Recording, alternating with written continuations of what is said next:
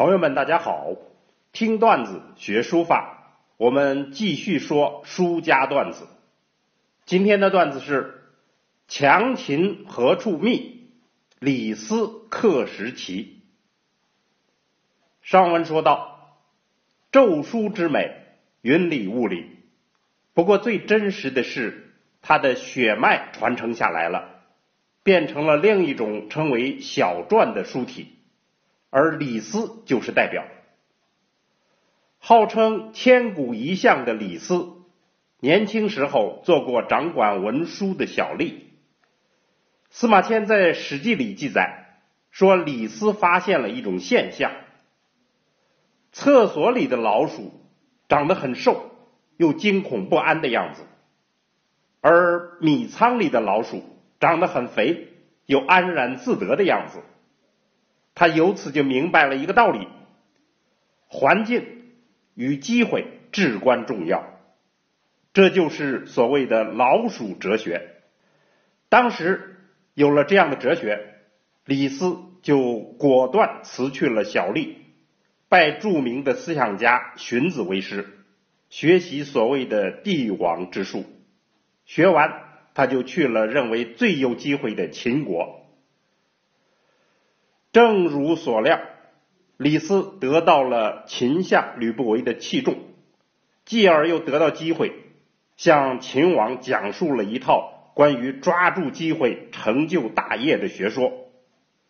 秦王听取了他离间六国之计，而且一举成功。可是接着危机来了，秦国要实施逐客令，驱逐各国客居在秦国当官的人。李斯又成功进谏，取消了逐客令，而且被封为廷尉。秦统一以后，李斯就做了丞相，接着一系列的丰功伟绩，渐渐几乎都有李斯的功劳。与书法相关的是，李斯作为丞相，建议秦始皇禁用诸侯国的古文字。一律改用秦篆为统一书体。秦篆是删改了史咒大篆而成的，谦称小篆，尊崇咒书为大篆。李斯亲自做了《仓颉篇》为学习课本，供他人临摹，实现了车同轨，书同文。秦始皇于是就巡游天下，显示威风。李斯。陪同。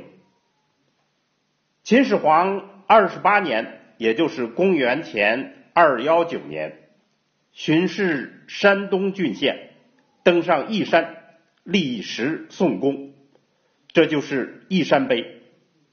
之后又登上泰山祭祀立碑，也就是泰山碑。之后又到琅琊立石宋秦德，这就是琅琊碑。然后就派了徐福出海求仙去了。秦始皇巡游所到之处，记功刻石，没有书名，历来确信都是出于李斯之手。刻石总共有七处，包括泰山、琅琊台、义山、碣石、会稽、知府、东关刻石等等。碣石没入海中。历来没有筑路，知府东关两个刻石早已遗失，而义山刻石毁于冰火，宋元时期有翻刻，至今还存在。琅琊台是磨牙石刻，风势磨损严重，几乎没有完整的字了。而会稽刻石损坏也很严重，然后几经翻刻，失去了原貌。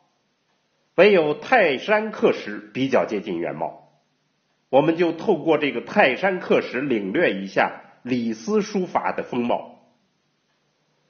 泰山刻石又名封泰山碑，是秦始皇巡泰山所刻，原刻在泰山的顶上，现在已毁。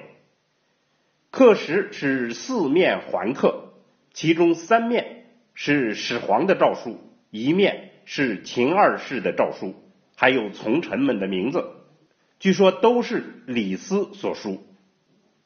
传世最早的刻本拓本都是宋代的。唐朝的张怀灌称泰山刻石说：“画如铁石，字若飞动。”的确道出了他的书法特色，包括李斯的精神风采。泰山刻石的艺术特色可以概括两个方面，其一就是用笔精美、平稳流转、骨肉匀称。含蓄委婉，气势宏大。其二就是结体整齐划一，力求平正对称，横密纵疏，端庄雄伟。很显然，汉晋以后的碑铭都是在学习李斯的小篆。可以说，他的书法和政治都是具有开先河色彩的。另外，我们还向初学者推荐一下《义山碑》。《义山碑》的内容也是秦始皇东巡群臣们的颂德之词。原碑已经毁了，现在传世的是南唐徐玄的临本刻石。这个拓本比较清晰完整，便于临习。尽管是临本，也能感受到那种流畅。均衡、修长、典雅的贵族风范，这些特色无不反映出李斯作为书法家的风采和精神气质。这些刻石还有一些其他形式的书法，把李斯的书同文的政治功绩和理想具体呈现出来了。历史上很难看到如此重大政治行为的实施者。自己用笔墨使之化为永恒的艺术，在这一点上，我们不能不敬佩旷世奇才的李斯。最少作为书法家，他是前无古人后无来者。正因为有这样的书法境界，从李斯的诸多刻石作品中，虽然时隔千年，我们依然依稀看见了那个时代的风范。还可以窥见好大喜功的秦始皇的影子，更可以看到李斯自己的个性。他的功业如日中天，他的书法炉火纯青。唐代张怀灌的评价一点也不过分，说他是传国之伟宝，伟大的伟，历代之法事。但是。隐患也正在此中。可惜如日中天的李斯并不知道，一把鬼头刀正朝着他举起。究竟何人何故？欲知后事如何，且听下回分解。好，听段子学书法，我们下次接着聊。